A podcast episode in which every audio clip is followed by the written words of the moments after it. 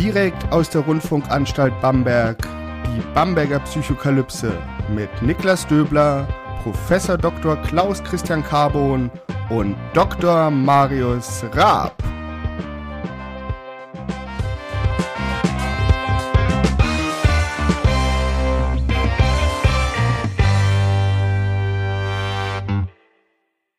Herzlich willkommen hier zu einer weiteren Ausgabe der Bamberger Psychokalypse. Mein Name ist Niklas Döbler. Ich bin Psychologe und wissenschaftlicher Mitarbeiter am Lehrstuhl für Allgemeine Psychologie und Methodenlehre der Otto Friedrich Universität Bamberg.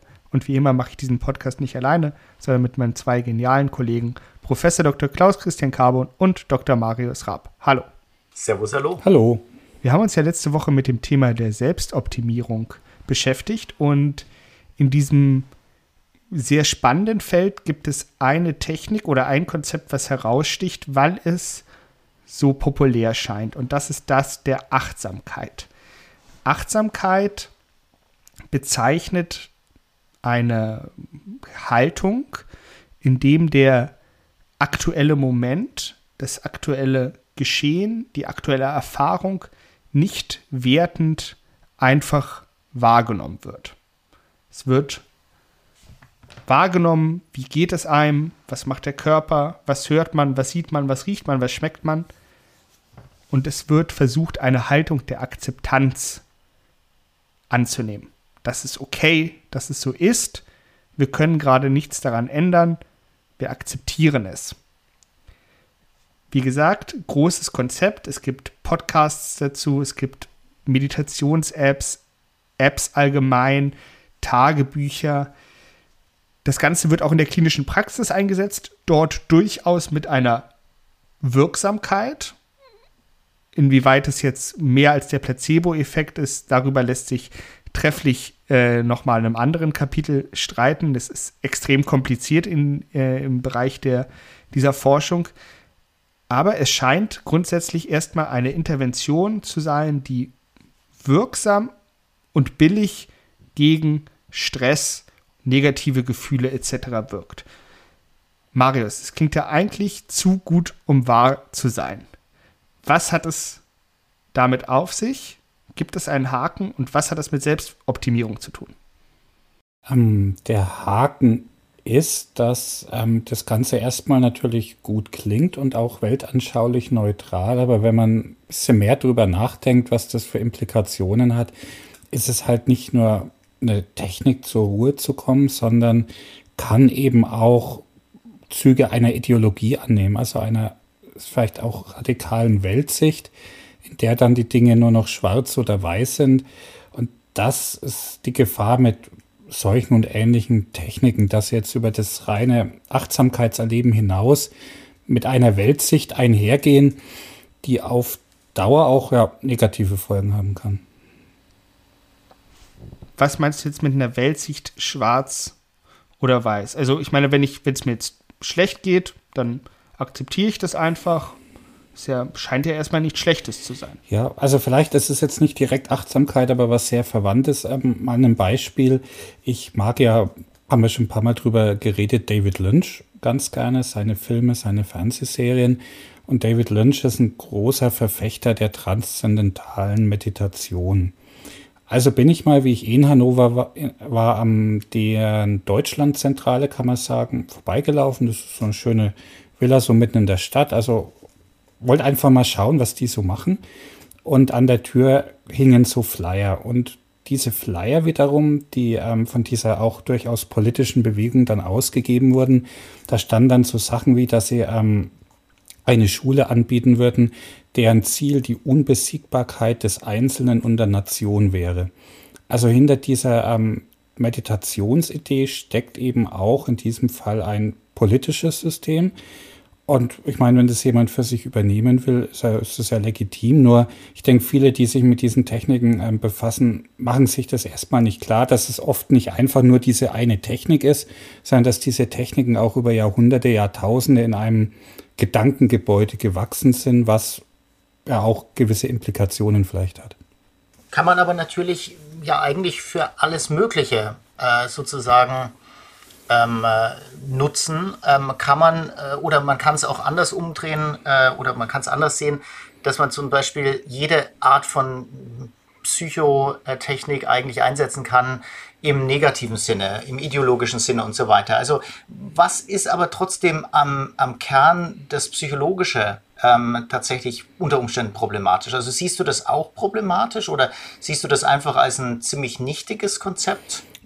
Ich bin da ähm, unentschieden. Ich denke, einerseits kann das gerade, wenn man jetzt vielleicht auch mal von Ängsten geplagt ist oder ähm, schwierige Phasen im Leben hat, ist es sicher eine Technik, die einen zur Ruhe kommen lässt, die ähm, einen auf den, die Gegenwart fokussieren lässt und einem auch das Gefühl gibt, dass man eben nicht den ähm, emotionalen Reaktionen direkt ausgeliefert ist.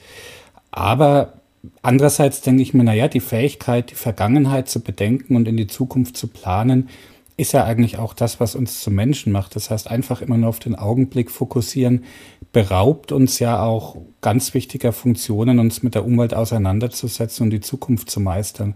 Also das macht mich so ein bisschen unentschieden, dass wir im Prinzip Dinge, die uns vielleicht auch Schwierigkeiten machen, aber andererseits auch zu Menschen machen, da so ein bisschen ausgeblendet werden. Das ist jetzt auch kein ähm, Phänomen der Achtsamkeit alleine. Das gibt es ja auch in philosophischen Richtungen wie der Stoa, dass ähm, dieser dieser Fokus auf den Augenblick und eben das Nicht-Grübeln über die Vergangenheit oder die Zukunft. Aber manchmal dieses Grübeln ja auch seinen Sinn, um dann Herausforderungen besser bewältigen zu können. Deshalb bin ich da so ein bisschen innerlich hin und her gerissen, aber ich bin jetzt auch kein Experte für Achtsamkeitsmeditation. Und das ist das, was mir so immer ein bisschen durch den Kopf geht, wenn ich ähm, davon höre oder darüber lese.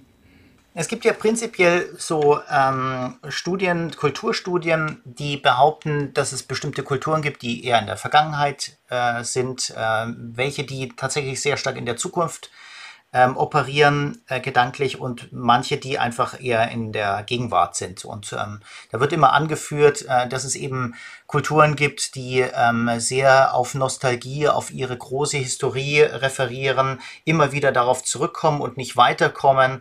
Ähm, da gibt es zum Beispiel äh, bösartige Attacken auf äh, Italien beispielsweise oder auf Österreich, ähm, wo man eben sagt, naja, da wird eben eine, eine Welt beschönigt, ähm, die tatsächlich so nicht da war.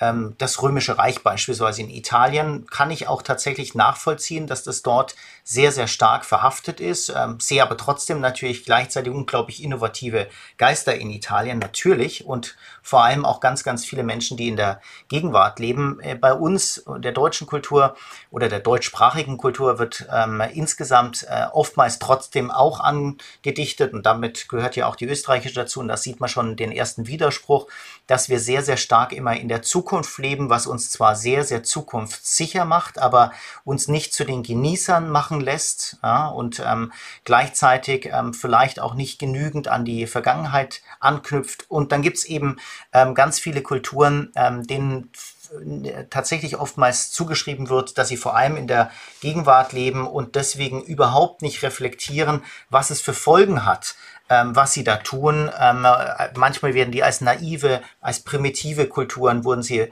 früher bezeichnet, was natürlich ein ziemlich unanständiger Begriff ist, ähm, sie so zu bezeichnen, wenigstens heutzutage, wo der Begriff ein bisschen anders verwendet wird als früher.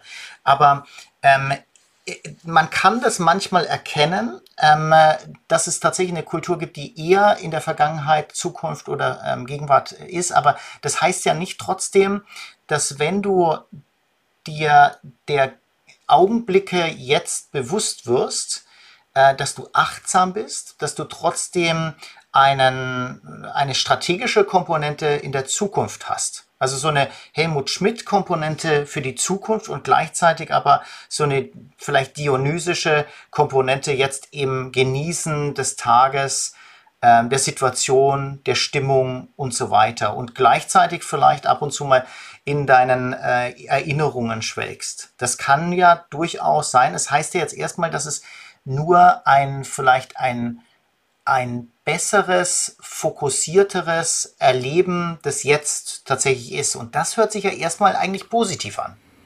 Für mich wenigstens.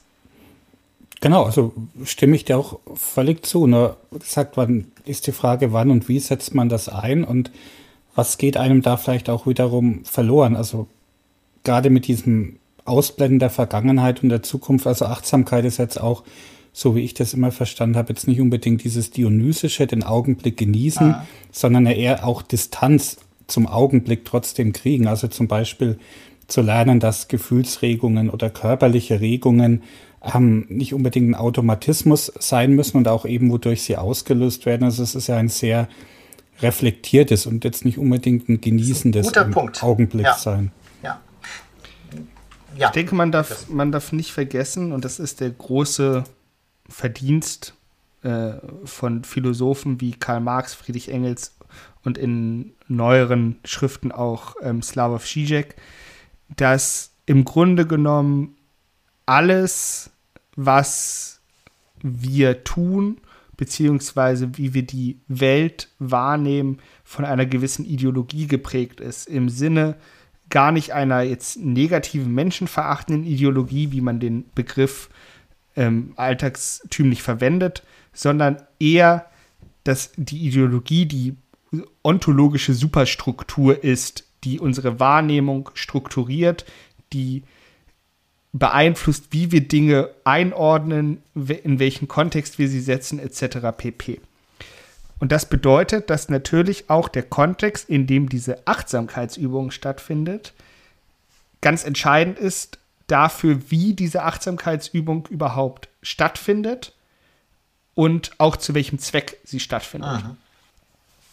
Und jetzt haben wir den, diese paradoxe Wirkung. Wir haben die Achtsamkeit. In der Achtsamkeit wird mir gesagt, okay, ähm, nimm den aktuellen Moment wahr, wie er ist, ähm, akzeptiere ihn, bewerte ihn nicht. Und das scheint ja eine relativ einfache Technik zu sein. Trotzdem ist es eine Milliarden-Dollar-Industrie, sei es in Form von Büchern, Apps oder Seminaren, in denen mir diese einfache Technik anscheinend beigebracht wird. Und das platziert diese Technik der Achtsamkeit und auch der Zweck, nämlich als billige Intervention im Arbeitskontext, wenn es darum geht, Stress wegzuoptimieren, wir haben da letzte Woche drüber gesprochen, direkt ins Herz der kapitalistischen Leistungs- und Verwertungsgesellschaft, wenn es nämlich darum geht, okay, wie kann ich mit diesen Strukturen, die einen mitunter krank machen, wir kennen die Studien über Stressoren am Arbeitsplatz und die negative Auswirkung auf ähm, psychische und körperliche Gesundheit. Wie kann ich hinsichtlich dieser Strukturen besser bestehen, um sie auszuhalten und noch leistungsfähiger zu sein, ohne dafür einen Mehrwert zu bekommen. Also das ist ja, das ist ja im Grunde genommen die Obszönität an dem Ganzen. Wie kann ich mehr Leistung bringen? aber ohne mehr entlohnt zu werden? Wie kann ich noch mehr effektiver arbeiten, aber mein Gehaltscheck verändert sich nicht? Das Einzige, was sich verändert, ist, dass die Arbeit, den Wert, den ich schaffe und der dann abgeschöpft wird von denjenigen, die mir die Arbeit zur Verfügung stellen. Ich glaube, das ist ein ganz wichtiger Punkt. Das ist auch wirklich ein kritischer Punkt. Ich sehe einen Punkt davor noch auch bedenkenswert erstmal, nämlich ist es prinzipiell, so wie ich das verstehe, ähm, diese Achtsamkeitskonzepte, von denen ich gehört habe und gelesen habe, ähm, ist es erstmal kompensatorisch. Also du hast eigentlich ähm, eine Technik aufgesattelt, um etwas zu kompensieren, was du sonst ähm, in deinem System, du nennst es jetzt ein kapitalistisches System, so kann man das nennen, also das auf jeden Fall auf eine extreme Optimierung. Also wir hatten ja letztes Mal auch als Überbegriff die Selbstoptimierung. Da wäre es jetzt sozusagen insgesamt die Optimierung der arbeitenden Klasse, äh, der Angestellten und so weiter, mehr rauszuholen, mehr Effizienz, also Effizienzsteigerung. Also nicht nur von dir selbst, sondern das System will dich sozusagen ähm, mit Tools ausstatten, damit du und du sagst es jetzt ähm, äh, tatsächlich pro Zeiteinheit mehr bringst und damit äh, tatsächlich äh, auch dem Unternehmen mehr bringt. Aber es ist, geht vor allem darum, dass es eigentlich erstmal on top gesetzt ist auf ein System, was krank ist. Und das kranke System stellst du nicht ab, sondern du, du gibst sozusagen, so ein bisschen erinnert mich an, an diese Problematik, man ernährt sich erst schlecht und dann kauft man aber Pillen, damit man tatsächlich das irgendwie, das Fett und so weiter wieder abbaut und dann kann man aber noch mehr essen, noch mehr ungesundes Essen. Aber das, das, das führt zu nichts. Also das ist irgendwie, das ist kein harmonisches und ähm, tatsächlich balanciertes Leben. Und ähm, das sehe ich auch als ein ganz, ganz großes Problem. Wobei, so ein bisschen wie, Entschuldigung. Ja, äh, genau, da würde ich nur mal kurz einhaken, weil das ist jetzt nicht Kapitalismus exklusiv.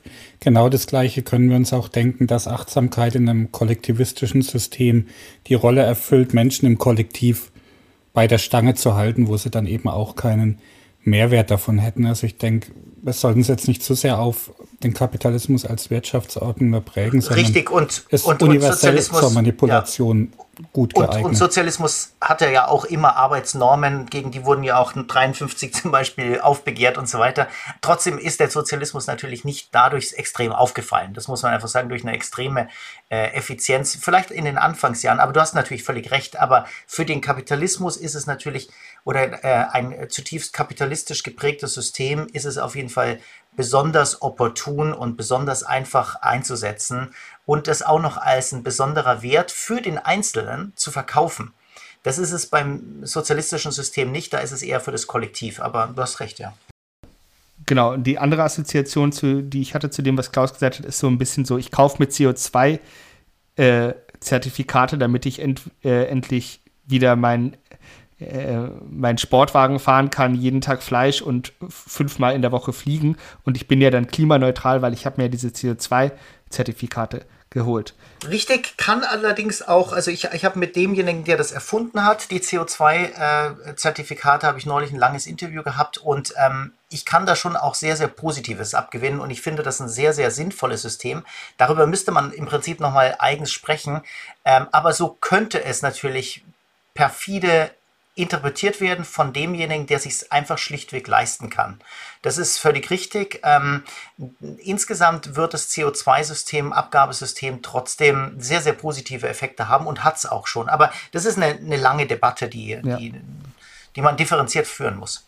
Und zu dem, was Marius gesagt hat hinsichtlich der Systemfrage, ähm, ich würde vorsichtig widersprechen, aus ähnlichen Gründen, wie Klaus sie genannt hat, nämlich weil im neoliberalen Spätkapitalismus das Individuum so eine außergewöhnliche Stellung hat, in dem das Individuum zum Projekt erklärt wird hinsichtlich Selbstoptimierung, in dem immer mehr Verantwortung auf das Individuum abgewälzt wird, sei es hinsichtlich privater Altersvorsorge, hinsichtlich ähm, Finanzierung von von, ähm, von Eigentum, Bildung etc. Also das, das, und ich meine, Margaret Thatcher hat es auf den Punkt gebracht, diese, diese Sichtweise, wenn sie gesagt hat, there is no such thing as society.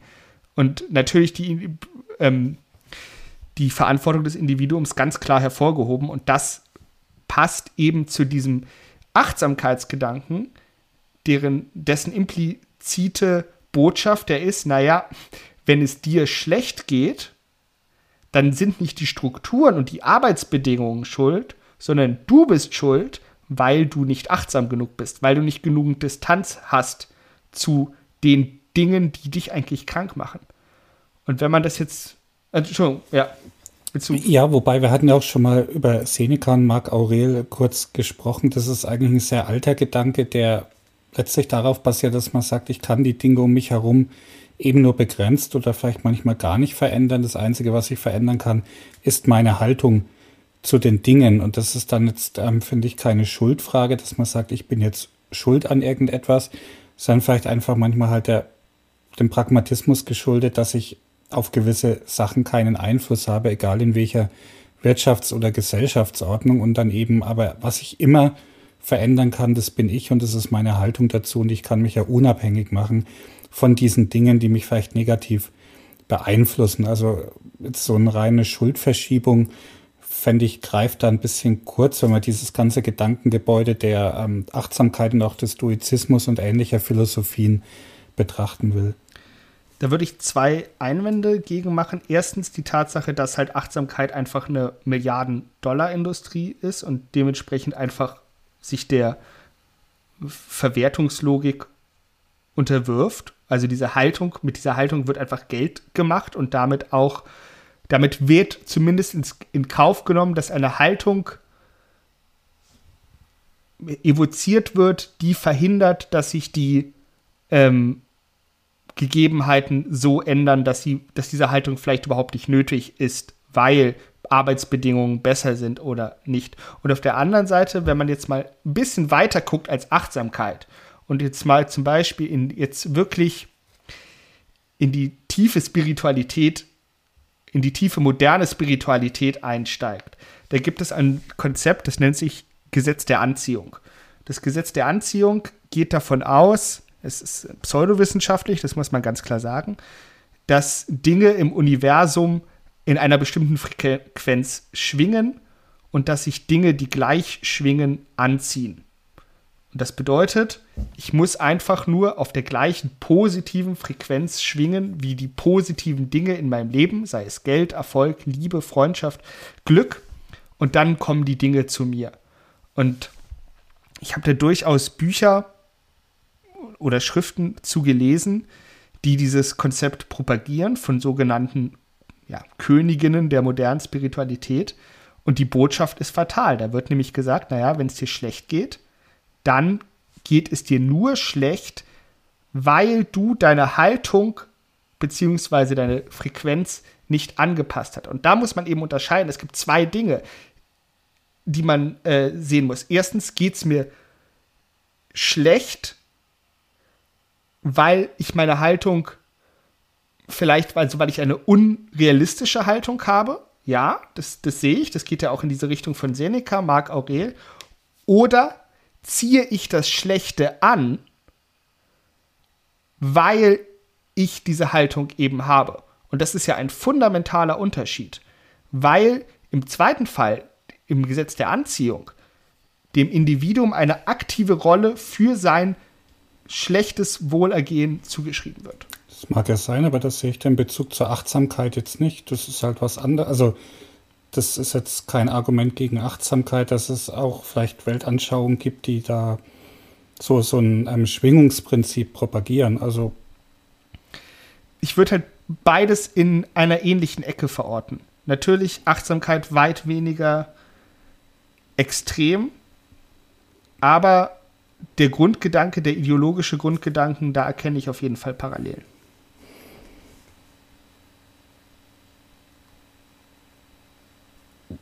Ist Klaus noch da? Ja, ja, ich bin okay. noch da.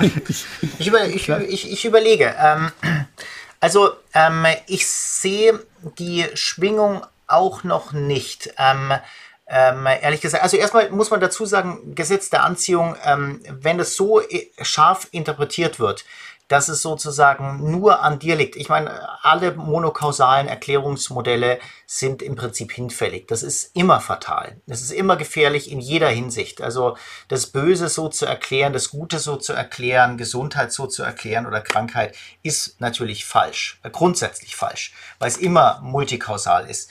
Ähm, mit der Resonanz, das ist zwar wesentlich schwieriger wissenschaftlich darzustellen, aber da ist natürlich sehr, sehr viel dran. Also nur ist die Metapher vielleicht ähm, ein, ein, ein bisschen problematisch, als würden wir äh, so Wellen sein, die dann irgendwann, äh, wenn, sie, wenn sie gleich schwingen, sozusagen was Positives geben. Aber Synchronizität nennt man das ja auch manchmal ist enorm wichtig. Also, dass du beispielsweise in einen, vielleicht würde man heute Pace sagen, in so einen, in, in einen gleichen Pace oder eine Synchronizität mit anderen trittst, ist eine sehr, sehr sinnvolle Sache. Also, wenn man sich in einer, ähm, in einer freundschaftlichen Atmosphäre permanent durchsetzen will, beispielsweise, wenn man auf den, das gibt's ja aus dem psychotherapeutischen äh, Kontext sehr stark, ähm, wenn der Psychotherapeut oder Therapeutin, wenn die sich nicht einstellen auf äh, tatsächlich ähm, die Geschwindigkeit, ähm, die Schwingungen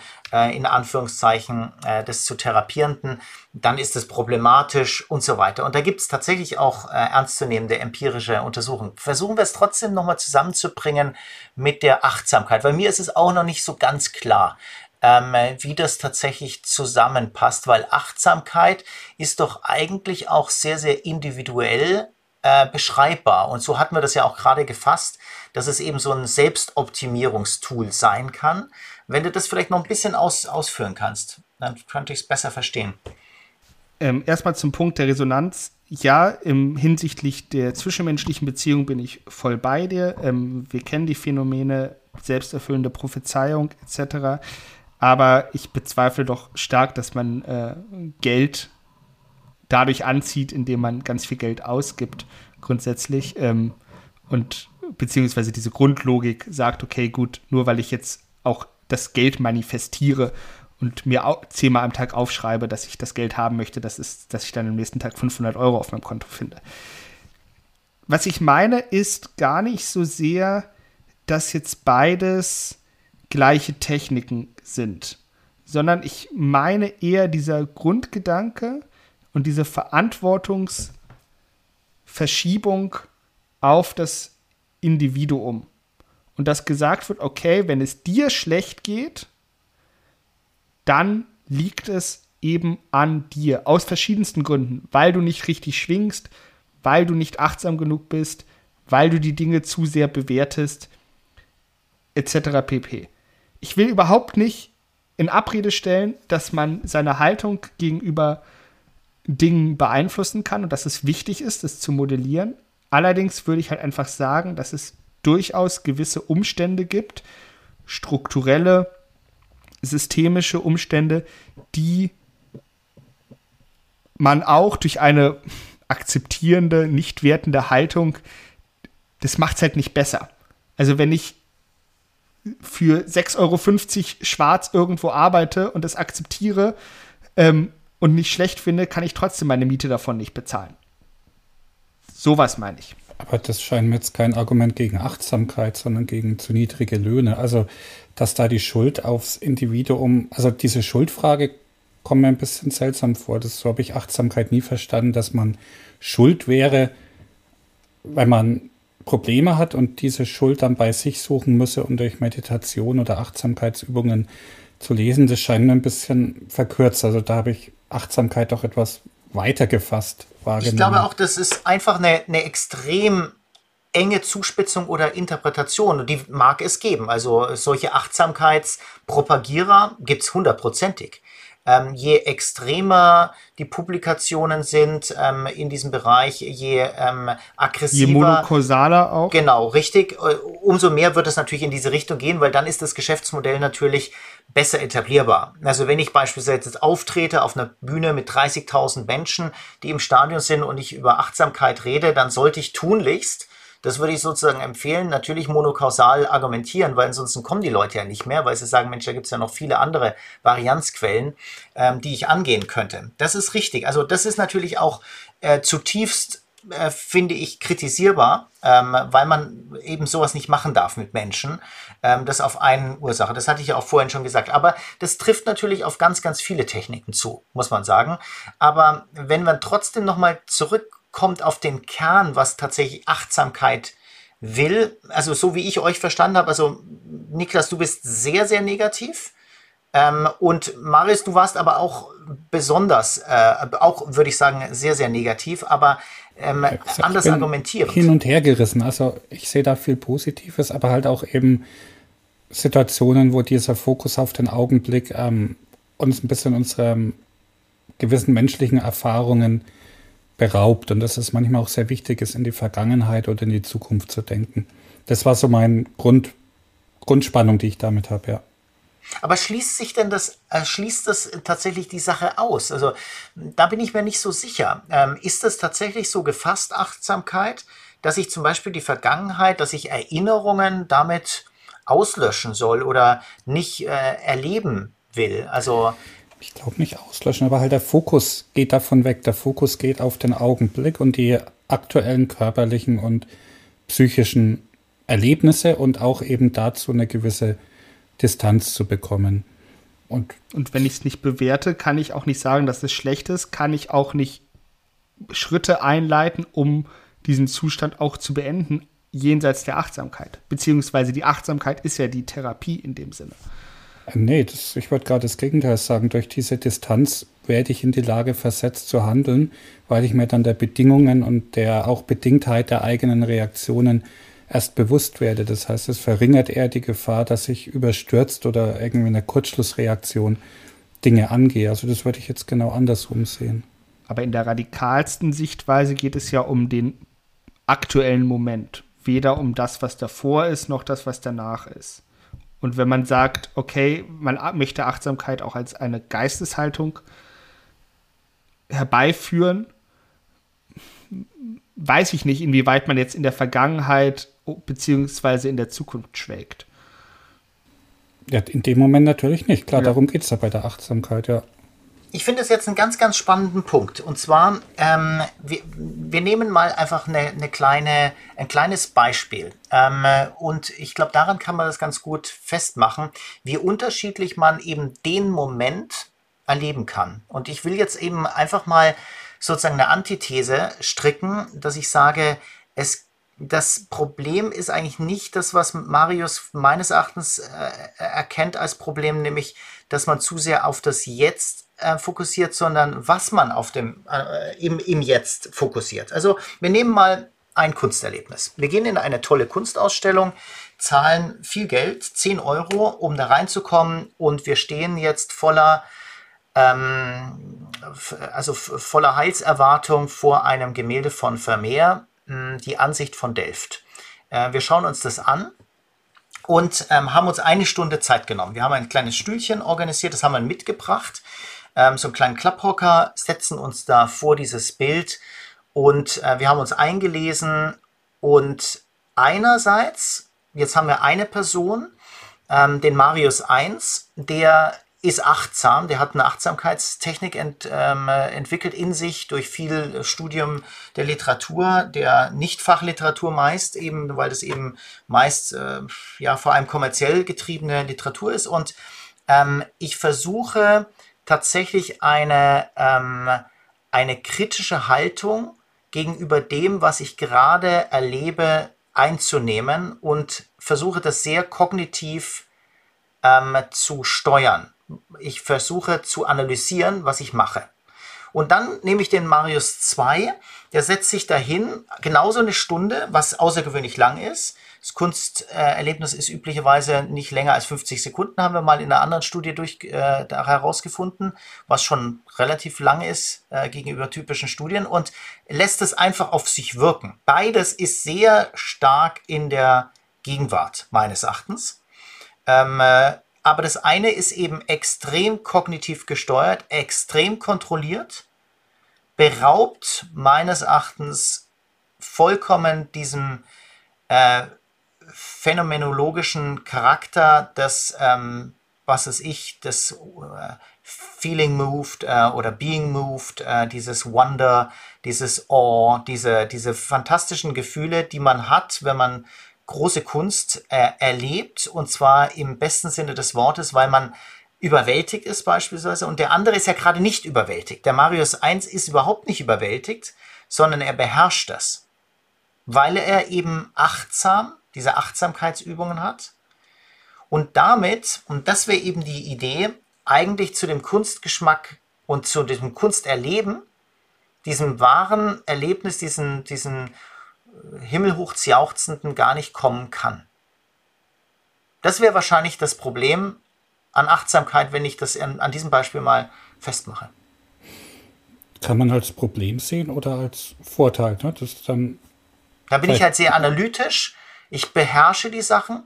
Aber wir haben eben in unserer Forschung auch gezeigt, dass eigentlich gerade dieses nicht mehr beherrschen wollen, nicht mehr lösen wollen, dass das ja gerade das ausmacht, was Kunsterfahrung tatsächlich auszeichnet. Und insofern sehe ich das wirklich als ein Problem. Ja, ist eine Frage der Weltsicht. Also wenn jemand, also Buddha hat ja, ähm, wenn ich mich recht erinnere, gesagt, alles Leben ist Leiden und Achtsamkeit ist ja ein Weg, dieses Leiden zu überwinden, also auch diese Gebundenheit an die Affekte. Also wenn man das jetzt einbettet in größeres Ganzes, dass jemand sagt, ich will diesen Zustand also ich will überwinden, dass mich Gefühle so im Griff haben. Dazu gehören dann vielleicht auch ästhetische Erfahrungen, dass ich die eben auch nicht mehr so an mich heranlasse. In dieser Philosophie ist es ja durchaus wünschenswert, nicht überwältigt zu werden, auch von positiven Erfahrungen nicht überwältigt zu werden. Und dann sind wir eigentlich jetzt bei diesem, was wir vorhin schon immer hatten, Ideologie. Will ich das oder will ich das nicht? Aber das ist doch der entscheidende Faktor. In welcher Ideologie findet Technik XY statt? Und wenn wir ja. jetzt von Buddha sprechen, von Meditation, von Achtsamkeit, dann sehen wir, dass das halt im Sinne dieser Multimilliarden-Dollar-Industrie in der kapitalistischen Ideologie stattfindet, mit dem Zweck, mehr Leistung zu erbringen. Und das ist das, was ich kritisiere. Es geht überhaupt nicht darum, dass man nicht den aktuellen Moment wertschätzen soll, darf. Es geht überhaupt nicht darum, dass man ähm, sich vom Kunsterlebnis überwältigen werden darf. Es geht darum, dass ich sage, okay, wir haben hier Mitarbeiter XY, der ist gestresst, weil er 47 Überstunden in der Woche hat, ähm, unter Tarif verdient ähm, und keine Arbeitsschutzkleidung hat, was weiß ich. Naja, wir schicken ihn zum Achtsamkeitstraining. Das erscheint mir jetzt aber schon ein bisschen konstruiert. Also mit dem Argument kannst du auch Rückentraining aushebeln. Das findet in unserer kapitalistischen Ordnung statt. Es wird benutzt, damit Menschen leistungsfähig bleiben und es ist eine Milliardenindustrie. Also müsstest du konsequenterweise auch gegen Rückentraining oder sonstige Körperübungen, die das Wohlbefinden steigern, genauso sein, weil auf die treffen auch alle diese Punkte zu. Naja, aber das Rückentraining fetischisiert ähm, ja nicht den aktuellen Moment und lenkt damit die Aufmerksamkeit von den konstituierenden malaktiven Bedingungen, die den Rücken die das Rückentraining überhaupt erst möglich machen. Auf ab. andere Art, aber das sagst du halt, na, es sind nicht die Arbeitsbedingungen schlecht, sondern du musst schauen, dass dein Rücken besser wird. Und es werden aber Milliarden ist, aber, damit aber, verdienen. Aber das ist doch, aber ich meine, das ist doch, ich meine, darüber haben wir ja schon letzte Woche gesprochen, teilweise. Ähm, wenn es zum Beispiel um Recycling geht, dass große Firmen oder große Kampagnen ähm, die Verantwortung weg von sich hin zum Verbraucher schieben, nach dem Motto, ja, du musst jetzt mal mehr darauf aufpassen, ähm, weniger Müll zu produzieren ähm, und dann wird, wird die Welt wieder gut oder so. Also das ist doch, das ist doch eine altbekannte Strategie, beziehungsweise man sieht doch auch, wie zum Beispiel in auf Hochleistungsmanager-Management-Ebene solche Techniken wie Achtsamkeits-, Meditation etc. großen Anklang finden und nicht unter dem Aspekt, wie Buddha es meinte, irgendwann die Erleuchtung zu finden und sich vom Leiden zu trennen. Nein, es geht doch darum, noch leistungsfähiger zu sein, noch mehr ähm, die Konkurrenz zu überflügeln und noch mehr Geld zu erwirtschaften. Also es ist doch vollkommen losgelöst vom eigentlichen Gedanken. Da hat aber trotzdem Marius Punkt schon einige Berechtigung. Also mit dem Rückentraining. Es gibt ja eine große Firma, die tatsächlich zum Beispiel den Slogan hat, so was ähnliches wie Stärke deinen Rücken. So, so ähnlich ist der. Ähm, es geht wirklich um deinen Rücken. Also da wäre es genau diese Verlagerung auf das Individuum. Das muss sich drum kümmern. Genau das, was du anprangerst. Ähm, und die kümmern sich auch nicht, weil es einfach nicht ihr Geschäftskonzept ist. Die machen halt keine Arbeitssicherheit.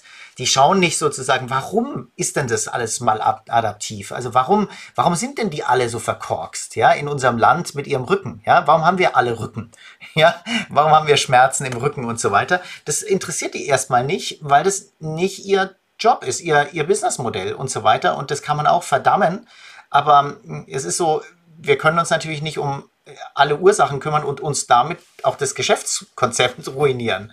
Ja, das darf man auch nicht vergessen. Und trotzdem machen die vielleicht einen sehr, sehr guten Job. Ich kann es nicht beurteilen, ob die wirklich gut sind. Ich bin da nie gewesen, aber ich vermute es. Klaus hat ja auch schon vorhin die ähm, Gefahr der monokausalen äh, Erklärung angesprochen, der ich mich jetzt natürlich auch äh, entgegenstelle.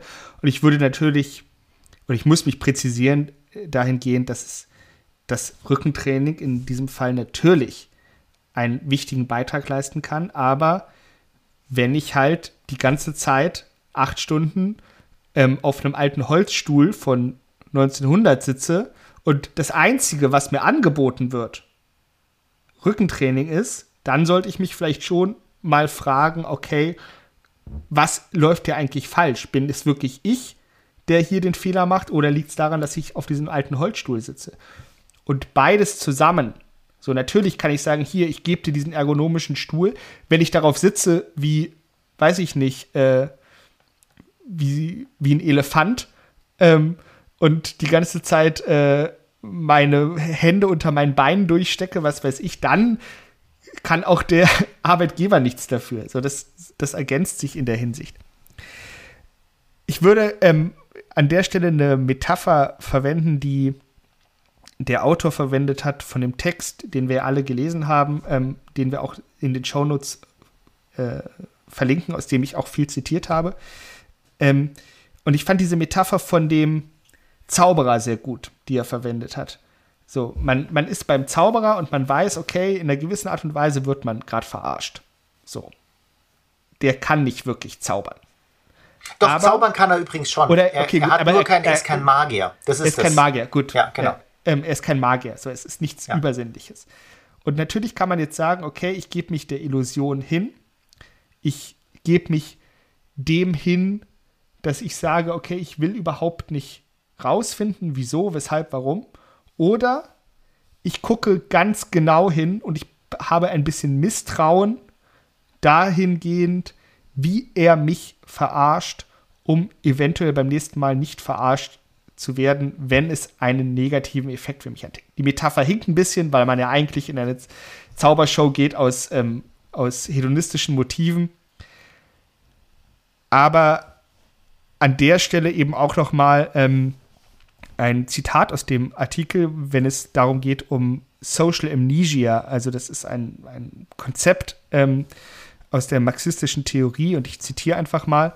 Uh, a key element in social amnesia is the Marxist concept of reification, Verdinglichung auf Deutsch, which maintains a social illusion that the status quo, the social context, the institutional structure of society are natural, taken for granted, deemed unchangeable, the myth of the given. Und ich lehne mich einfach mal aus dem Fenster, dass ich sage, dass eine Haltung, in dem der aktuelle Moment nicht bewertet wird, zumindest nicht zum Abbau dieser sozialen Amnesie beiträgt. Aber das ist jetzt ein marxistisches Konzept, werden Sie ja gerade vom. Also, das war das, was wir vorhin auch gesagt hatten, dass das eigentlich auf verschiedene Weltanschauungen problematischerweise passt, oder? Wie würdest du das dann? Ich, ich würde einfach sagen, dass dieses marxistische Konzept sich sehr gut zur Analyse eines kapitalistischen Phänomens eignet. So würde ich es anwenden. Muss allerdings auch gestehen, das Kapital nicht gelesen zu haben. Ähm, vielleicht, also ich meine, wir haben nicht mehr so wahnsinnig viele Minuten heute, aber wir sind schon fast am Ende. Aber trotzdem mit der sozialen Amnesie, der, das ist ja ein zentrales Konzept, was dort äh, in dem Artikel drin ist. Wenn du das vielleicht noch mal ein bisschen näher bringst, dass wir das noch kurz rausarbeiten können, weil sonst wird es, äh, bleibt es zu unklar, glaube ich. Ja. So wie ich das verstanden habe, geht es darum, okay, ähm, wir verlassen eine bestimmte Gruppe im marxistischen Sinne das Proletariat, die Arbeiter, vergessen, was sie überhaupt an ihre Position der Ausbeutung geführt hat. So, das muss man wahrscheinlich jetzt ähm, nicht so äh, agentisch wahrnehmen, wie ich das sage. Also es gibt jetzt keine bösen äh, zehn Leute, die sich irgendwo zusammensetzen und sagen, okay, wir, ähm, wir verarschen jetzt alle Arbeiter auf der Welt und wir sind das böse Großkapital, sondern das ist eher einfach ein sozialer Prozess, der sich ähm, herausbildet. Aber der Punkt bleibt, okay, man ist, man findet sich in einer Situation, die schlecht für einen ist, ne, in der man ausgebeutet wird, in dem der Wert, den du erschaffst durch deine Arbeit, nicht vollkommen dir zugeschrieben wird, beziehungsweise zu einem großen Teil ähm, anderen Menschen zugeschrieben wird. Und anstatt sich darüber zu empören und Änderungen anzustreben auf dieser strukturellen Ebene, wird eben diese soziale Amnesie hochgehalten oder herrscht vor, indem man eben vergisst, okay, wie bin ich überhaupt hierher, hierher gekommen und was kann ich dagegen tun, dass mir das wieder passiert. Ist, ist, ja. Ähm, Entschuldigung, ich, Also ich würde das, ähm, ich könnte das auch meines Gegenteil ähm, verkehren, dass ich sage, für die kapitalistische Gesellschaftsordnung sind Menschen, die Achtsamkeit praktizieren, eigentlich die gefährlichsten, weil sie sich der Bedingungen ihrer Gefühle und Handlungen bewusst werden. Und ein Kapitalist hat ein gesteigertes Interesse daran, dass Menschen eben in der Vergangenheit und in der Zukunft eigentlich Aha. leben, weil die Vergangenheit, da war es schön. Und ne, wir kennen alle diesen, genau, ja, und wir kennen alle diesen Spruch, ne, so Republikaner sind alles ähm, Milliardäre im Karriereknick nach dem Motto, vielleicht schaffe ich es ja auch irgendwann, ähm, Millionär zu werden. Also diese Illusion einer Zukunft, der man immer wie so eine Karotte hinterherrennt. Und Achtsamkeit könnte einen genau aus diesen Idealen von gestern oder diesen Illusionen, wie das morgen werden könnte, befreien. Also die Gegenposition ist, finde ich, genauso valide und insofern fand ich das jetzt diesen Punkt bei Perse auch gar nicht so überzeugend. Das Gegenteil wäre genauso denkbar. Ähm, da muss ich dir recht geben. Den Punkt sehe ich. Ähm, definitiv. Jetzt kann man natürlich darüber äh, noch lange trefflich diskutieren, inwieweit eine kapitalistische Gesellschaft wirklich den realen sozialen Aufstieg möchte oder nur die Illusion des realen Aufstiegs, wofür ja dann wieder das Verharren im aktuellen Moment besser wäre, aber das ist einfach, das würde den Rahmen sprengen und auch ähm, mein Wissen über die marxistische Theorie, also da begebe ich mich auf ganz, ganz dünnes Eis. Was denke ich deutlich geworden ist durch diese sehr leidenschaftliche Diskussion, die ich außerordentlich begrüße, dass dieses Thema eben nicht so unschuldig ist, wie es meistens daherkommt und dass auch diese vermeintlichen gut gemeinten Interventionen hinsichtlich einer Selbstoptimierung immer in einem ideologischen Rahmen stattfinden. Und diese Ideolo dieser ideologische Rahmen bestimmt eben auch, wie wir diese Themen angehen, welche Wege wir verwenden, um unsere Ziele zu erreichen und dementsprechend natürlich auch, ähm, welche, welche Wertigkeit irgendeine Technik hat. Und ich würde das so für mich zusammenfassen, ähm, dass ich sagen würde, für mich hat Achtsamkeit ganz, ganz spannende Elemente den ich gerne sozusagen nachfolge und gleichzeitig gebe ich genau diese Warnung auch aus. Man muss immer schauen, für was wird es eingesetzt, von wem wird es eingesetzt und für was ähm, sozusagen äh, wird es langfristig auch eingesetzt. Und das ist aber so ein bisschen wie das, was Marius und ich immer über Verschwörungstheorien sagen. Die Verschwörungstheorie an sich ist nicht die Gefahr, sondern das, was ich damit bewirken will. Also wenn ich eine böse Absicht habe, wenn da sozusagen ganz ähm, äh, miserable Inhalte übertragen werden, hetzerische oder in einem System sozusagen ein, ein, ein, ein wirklich schlimmes System beförderndes, dann ist es zu brandmarken, genauso wie die Achtsamkeitstheorien dann. Aber an sich sind da auf jeden Fall spannende Elemente, die ich tatsächlich für ähm, psychologische, diese ganze Experience-Forschung extrem spannend finde. Und gerade das, was ich auch mit der Kunstforschung gesagt habe, finde ich das auch sehr, sehr spannend, um zum Beispiel auch mal sowas zu dekonstruieren, so ein Erlebnis zu dekonstruieren. Das ist dann was oftmals Negatives, aber auch eben was, kann was sehr Spannendes sein. Okay. Definitiv. Von der Perspektive her ähm, super spannend im Kontext der Selbstoptimierung meiner Meinung nach kritisch zu sehen. Doch das letzte Wort oder die Möglichkeit zum letzten Wort würde ich gerne an Marius übergeben. Willst du noch was sagen dazu? Ach nee, äh, da kann ja Zeta mal ganz bewusst sich hinein meditieren und schauen, was das mit ihm macht. Ne? sagen wir Psychologen immer, was macht das mit dir? Das wird unsere Hörerinnen und Hörer jetzt einfach mal selbst ausprobieren. Und Gut. Und dann könnt ihr uns ja eventuell gerne schreiben, Bamberger, kontakt at bamberger-psychokalypse.de und wir hören uns nächste Woche. Tschüss. Servus, ciao. Das war Ade. Bamberger Psychokalypse mit Niklas Döbler, Professor Dr. Klaus Christian Carbon und Dr. Marius Raab. Bis zum nächsten Mal.